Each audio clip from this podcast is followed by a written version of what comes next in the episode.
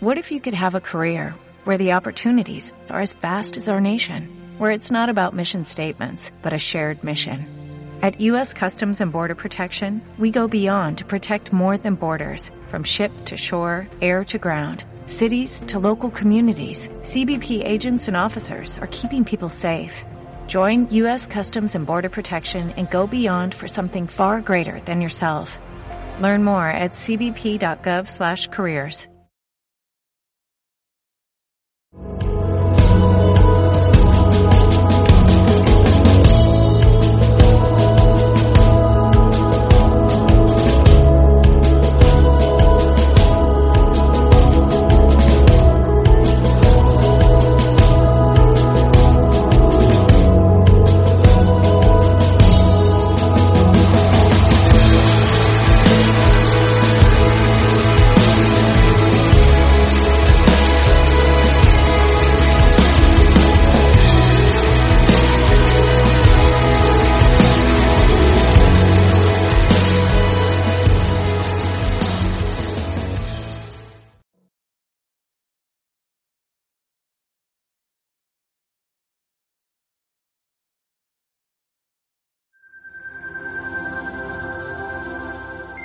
Spotify. Home Radio Podcast.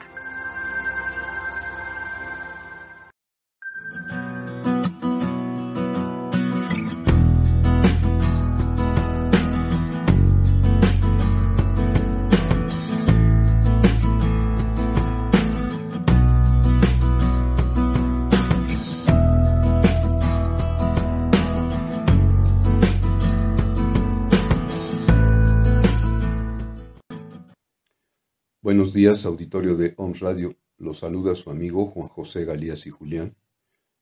quien les agradece que una vez más nos permitan entrar a sus hogares para continuar compartiendo algunas reflexiones en torno a la pandemia derivada del virus SARS-CoV-2 COVID-19. El día de hoy los quiero invitar a que podamos reflexionar en torno a un tema que he titulado el retorno a la normalidad, sus peripecias y algunas lecciones que forzosamente hemos de derivar. Acompáñenme. Como todos sabemos, la llegada del virus SARS-CoV-2 ha volteado patas arriba al mundo. No existe ámbito humano alguno que no haya sido trastocado severamente, empezando por la salud y la seguridad, siguiendo con la economía, la estabilidad laboral, el quehacer académico, el modo de divertirnos y descansar, las relaciones familiares, las amistosas, las amorosas y por supuesto la relación consigo mismo. Todo ha saltado por los aires y llevamos varios meses ya viviendo entre el miedo a ser contagiado con los riesgos derivados y la incertidumbre respecto a cuándo terminará, cómo terminará y cómo imaginarnos el mundo después del coronavirus. Esta pandemia llevamos lo que va del año 20 viviéndola. Recordemos que empezó en China prácticamente al final del año pasado. Y en pocas semanas eh, fue suficiente para que esos primeros 20 casos de neumonía típica que ahora sabemos eran los causantes, eran causados por el coronavirus, eh, SARS-CoV-2, eh, dio la vuelta al mundo entero y al cabo de seis meses y medio estamos viviendo lo que se llama una pandemia, esto es una epidemia fuera de control, que nos arroja al día de hoy 14.530.600 eh, casos confirmados acumulados. Y también para el día de hoy hay en el mundo entero 5.333.226 personas activas, ocasionándose desafortunadamente también al día de hoy ya 610.741 muertos. En nuestro país, estas cifras se han traducido en que a la fecha se han acumulado ya 344.224 casos, de los cuales en los últimos 14 días se han detectado a 87.617 casos activos y lamentablemente hemos ya alcanzado la cifra de 39.184 muertos. Si bien estos datos epidemiológicos son alarmantes, los mismos han tenido también una repercusión en un plano que, por supuesto, eh, a todos también nos tiene altamente preocupados. Me refiero a eh, la economía. Esta situación ha llevado a que en el mundo entero las autoridades y los gobiernos estén viviendo la disyuntiva, creo, hasta cruel, que tiene que ver entre, por un lado, promover las medidas de protección y de higiene necesarias para la población, pero por otro lado, eh, se, ve ante la disyuntiva de tener que implementar medidas que permitan la puesta en marcha o la reactivación de la economía, puesto que esta, al verse frenada eh, abruptamente por la presencia de este virus, ha venido a ocasionar eh, un serio deterioro de las relaciones sociales, económicas, que han puesto a, millones de personas al borde de la pérdida de los empleos, de la quiebra de los negocios y del incremento cada vez mayor de la desigualdad económica y por tanto de los riesgos de millones de personas de quedar después de esto sumidos en una profunda eh, miseria económica. Dicha circunstancia ha llevado a los diferentes eh, gobiernos en todo el mundo a promover lo que desde hace semanas se ha denominado el retorno a la normalidad. Y esta, por supuesto, ha traído una serie de eh, peripecias y de contingencias que a mi parecer son importantísimas que revisemos, puesto que de ahí hemos de desprender medidas inmediatas para protegernos, tanto de la enfermedad como medidas inmediatas para identificar el modo adecuado, seguro y saludable de promover esa reactivación en todos los planos del, ser humano. El retorno a la normalidad. Es una pregunta que nos hemos venido haciendo en distintos planos. Por un lado, tenemos que esa pregunta como población en general nos la hemos estado haciendo en virtud de nuestro hastío de ser confinados ya por varias semanas, en algunos lugares por muchos meses, que nos tiene padeciendo lo que nosotros hemos denominado un síndrome psicovid-19 que ha venido a alterar funciones cognitivas, afectivas y conductuales en la población. Pero por otro lado, también las autoridades se han planteado esta pregunta de cómo retornar a la normalidad y han promovido el retorno a ella eh, de diferentes maneras. Eh, sin embargo, eh, entendemos que si bien a nivel de los gobiernos esta necesidad de retornar a la nueva normalidad tiene que ver fundamentalmente con las presiones que los mercados y el capital están eh, realizando en todo el mundo, es también de comprenderse que sea una imperiosa necesidad de las distintas autoridades, puesto que de no atacar adecuadamente esto, eh, la población se ve también invariablemente afectada en su economía, en su seguridad y en su estabilidad. De ahí que se hayan implementado una serie de, mm, protocolos, de fases, que llevan, eh, al menos esa es la intención, llevar a la población toda a una reactivación gradual, paulatina y segura, que permita afrontar eh, los desbarajustes que esta pandemia nos han provocado en todos los sentidos. Y por supuesto también están las autoridades sanitarias que en todo el mundo nos han señalado sí su acuerdo en este retorno a la normalidad, aunque como autoridades sanitarias han puesto más el acento en el hecho de eh, cuidar extremadamente las medidas y reflexionar los pasos que hemos de dar para ese retorno a la nueva normalidad, puesto que de no hacerlo adecuadamente, los resultados se pronosticaban como resultados riesgosos y lo que hemos venido viendo en las últimas semanas lo vienen confirmando. Y es de eso de lo que hoy quisiera yo comentar. ¿Qué es lo que estamos observando en el mundo entero en relación a esta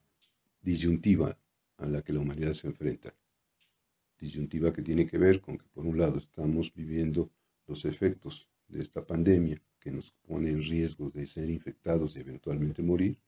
Y por otro lado, nos vemos en la tesitura de reactivar el tejido social, el tejido económico, para no golpear más la estabilidad económica, material y social de la humanidad entera. ¿Qué vemos que ocurre en el mundo entero al respecto? Pondré algunos ejemplos. Eh, nos dicen eh, en España que eh, pese a las protestas se han reconfinado municipios en Cataluña, nos decían eso el día 15 de julio, y en donde en las noticias se nos decía que los propios catalanes no estaban muy de acuerdo con ello, y sin embargo, a los pocos días, es decir, al día de ayer, nos señalan que eh, finalmente tuvieron que aceptar eh, contra eh, aceptar ser confinados y en ese sentido entonces vemos que la razón por la cual son confinados nuevamente es porque justamente la, la relajación de las medidas de prevención llevó a la población a pensar que ya podían no solo salir a tomar café, salir a los bares, a las terrazas, sino que incluso podían aprovechar la temporada y cientos de personas acudieron a las playas. ¿Qué pasó a los pocos días de esta flexibilización de las medidas sanitarias? Que se ha dado un nuevo rebrote y esto ha llevado a nuevos confinamientos debido a que en distintas áreas se han dado estos eh, nuevos focos de contagio. La molestia, por supuesto, es mucho, muy grande, porque recordemos que han sido de las regiones que en el caso de España fueron más golpeadas desde el principio. Llegó el momento en que empezaron que iba a la baja y llegó la flexibilización, aunado a la necesidad de la reactivación económica. Sin embargo, vemos que tan solo pasaron unas semanas y ahora ellos se ven en la tesitura de tener que volver a ser reconfinados. Un ejemplo eh, muy parecido es lo que ahora les está ocurriendo a los italianos, en donde efectivamente ya habrían dado por hecho también hace cosa de mes y medio que la pandemia empezaba a disminuir, que la curva se estaba aplanando, flexibilizaron sus medidas y ahora eh, amanecemos con la noticia de que eh, se han registrado nuevos casos de coronavirus y 10 de ellos se han identificado que son casos que tienen que ver con eh, residentes extranjeros que han regresado a Italia. Y pudieron regresar justamente porque se habrían flexibilizado esas medidas con el fin de poder reactivar la economía. Y ahí tenemos este ejemplo de lo que está ocurriendo en todo el mundo. Ante la imperiosa necesidad de reactivar la economía, se flexibilizan las medidas sanitarias y se permite entonces la propagación nuevamente del virus. Esto que vale para la región catalana en España, para la región del centro en Italia, lo estamos viendo que también se da en países como Tokio, en donde se planteó eh, la semana pasada una alerta máxima por nuevos reportes de COVID particularmente en la ciudad de Tokio. Y a decir de los expertos de ese país, la situación de infecciones está en un nivel 4 sobre 4, es decir, están en un estado de alerta máxima. Mm, mm, y, puede, y, temen eh, que esto pueda expandirse. Eh, en esta ciudad, en donde viven 14 millones de personas, eh, se ha estado eh, haciendo todo lo posible por evitar el cierre de los comercios o la suspensión de eventos. Sin embargo, esto ha llevado a que las autoridades epidemiológicas del lugar emitan voces de alarma solicitando que se reaccione y que se considere la pertinencia de priorizar la salud de la población. Hong Kong nos dice también que están viviendo la misma situación en donde a partir de que es un lugar ícono de la economía mundial, se habrían las autoridades eh, permitido flexibilizar ciertas medidas no sanitarias, sino de, eh, ciertas medidas de contención que habrían permitido a la misma eh, aplanar la curva, como suele decirse ahora, pero desafortunadamente para ellos solamente bastó que pasaran dos semanas y entonces se habla de 509 eh, contagios que se han registrado tan solo en las últimas dos semanas, lo cual ha llevado a las autoridades a señalar que efectivamente la pandemia en Hong Kong está actualmente sin control, lo cual lleva a las autoridades a considerar nuevamente la imperiosa necesidad de regresar a fases eh, de, contención anteriores. Por supuesto, el descontento de la población es manifiesto, aunque al mismo tiempo hay eh, manifestaciones de comprensión y sin embargo los mercados están eh, con serias manifestaciones de pánico por lo que ellos consideran puede venirse muy próximamente. Un ejemplo más de esto lo vemos en China. China, que fue la cuna de todo esto, a los tres meses de vivir un confinamiento radical, llegaron a pensar que estaba bajo control la epidemia y en algún momento nos comentaron que ya no había nuevos casos. Sin embargo, desde hace más de tres semanas se tuvieron que reconfinar algunos, algunos, uh, algunos municipios, algunas regiones eh, equivalentes a, los estados, porque se habrían observado nuevos brotes. Eh, a pesar de todo ello, mm, y dada también la creciente necesidad de reactivarse económicamente, se permitieron eh, abrir algunas áreas, algunas zonas del país y amanecemos con noticias provenientes de China que nos dicen que efectivamente eh, se ven nuevamente en la tesitura de eh, promover un retorno a fases anteriores de contención debido a la aparición de nuevos casos. Eh, ahora en la este, comunidad de Xianjiang, en donde se han, se han descubierto un nuevo foco de coronavirus y esto está afectando a una vasta región del noroeste del país. entonces tenemos como un, otro ejemplo a nivel mundial lo que está sucediendo con nuestros vecinos del norte. Ahí nos encontramos con el hecho de que, a pesar de que eh, la máxima autoridad del país señala que todo está bajo control, eh, los datos son duros y necios. Nos dicen que es el país que tiene el mayor número de contagios, el mayor número de muertos y eh, lo más lamentable y lo más eh, peligroso de esto es que las autoridades,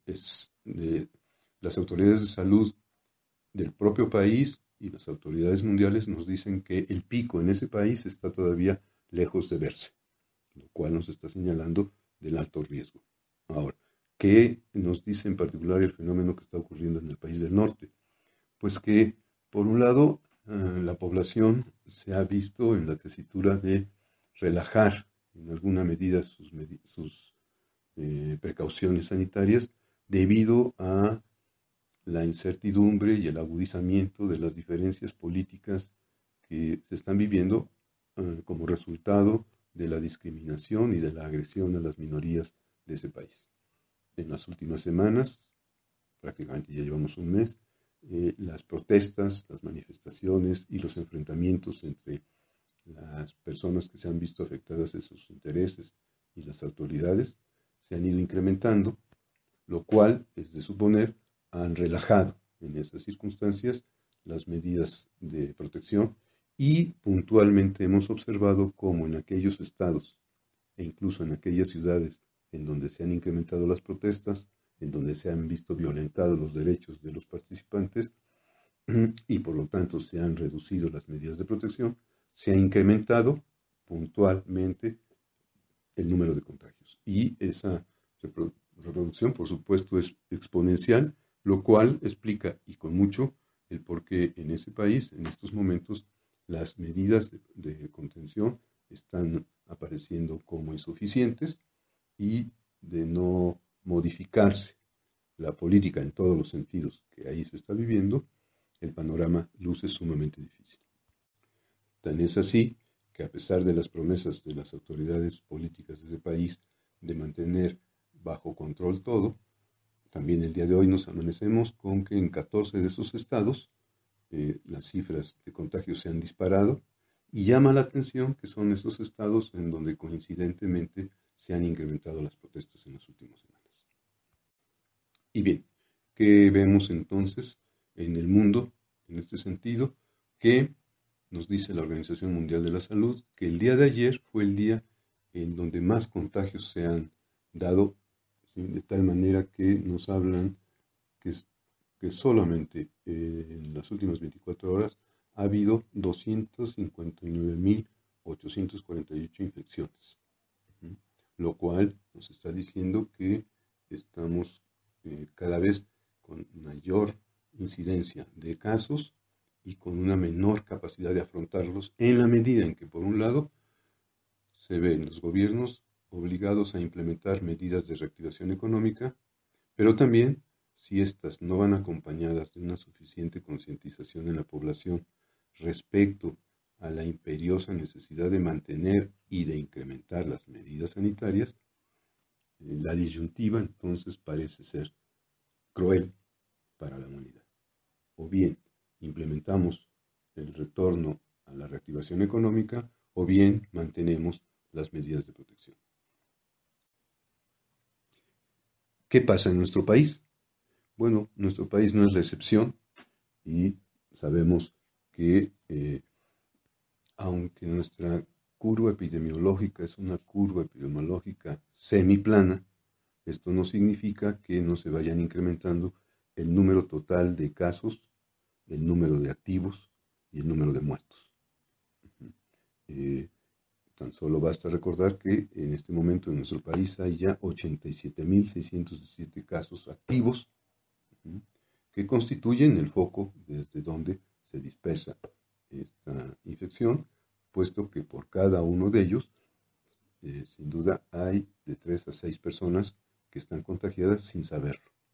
Y ello ha llevado entonces a que también este fenómeno contradictorio entre la necesaria reactivación económica y la necesaria detención de la propagación del virus se vean enfrentados. Y pondré yo algunos ejemplos. En el caso de la península eh, de Yucatán, nos señalan que en ese estado en particular ha habido una alza de contagios que han llevado a la población y a las autoridades a establecer la necesidad de un retorno a una fase anterior de confinamiento. Eso mismo nos lo reportan. Eh, si lo vemos, si vemos las noticias, prácticamente en en la mayoría de los estados nos están dando este tipo de noticias. Yo solo aquí quisiera señalar, por ejemplo, el caso de Chiapas, que nos dicen que eh, habían pensado reabrir las actividades eh, para eh, esta semana y, sin embargo, ahora se plantean posponerlas por dos semanas más debido a ese incremento en los contagios. también encontramos ejemplos en, en la Ciudad de México, en donde eh, eh, a partir de pasar del semáforo rojo al semáforo naranja, hemos encontrado reacciones harto peligrosas en la población. Desde eh, la salida casi en tropel a lugares en donde se habrían dicho que se tendrían que moverse con extrema precaución, el caso del centro histórico, que tan luego se dijo se puede paulatina y con medidas de seguridad acudir a ellos, la población eh, lamentablemente adoptó una actitud de avalancha que desbordó todas las medidas que el gobierno de la ciudad había implementado. Hoy amanecemos con la noticia de que en varias de las este, alcaldías se ha tenido que tomar la medida de retornar del semáforo naranja al semáforo rojo, puesto que se corrobora el riesgo que esto ha, implementado, ha implicado para la población.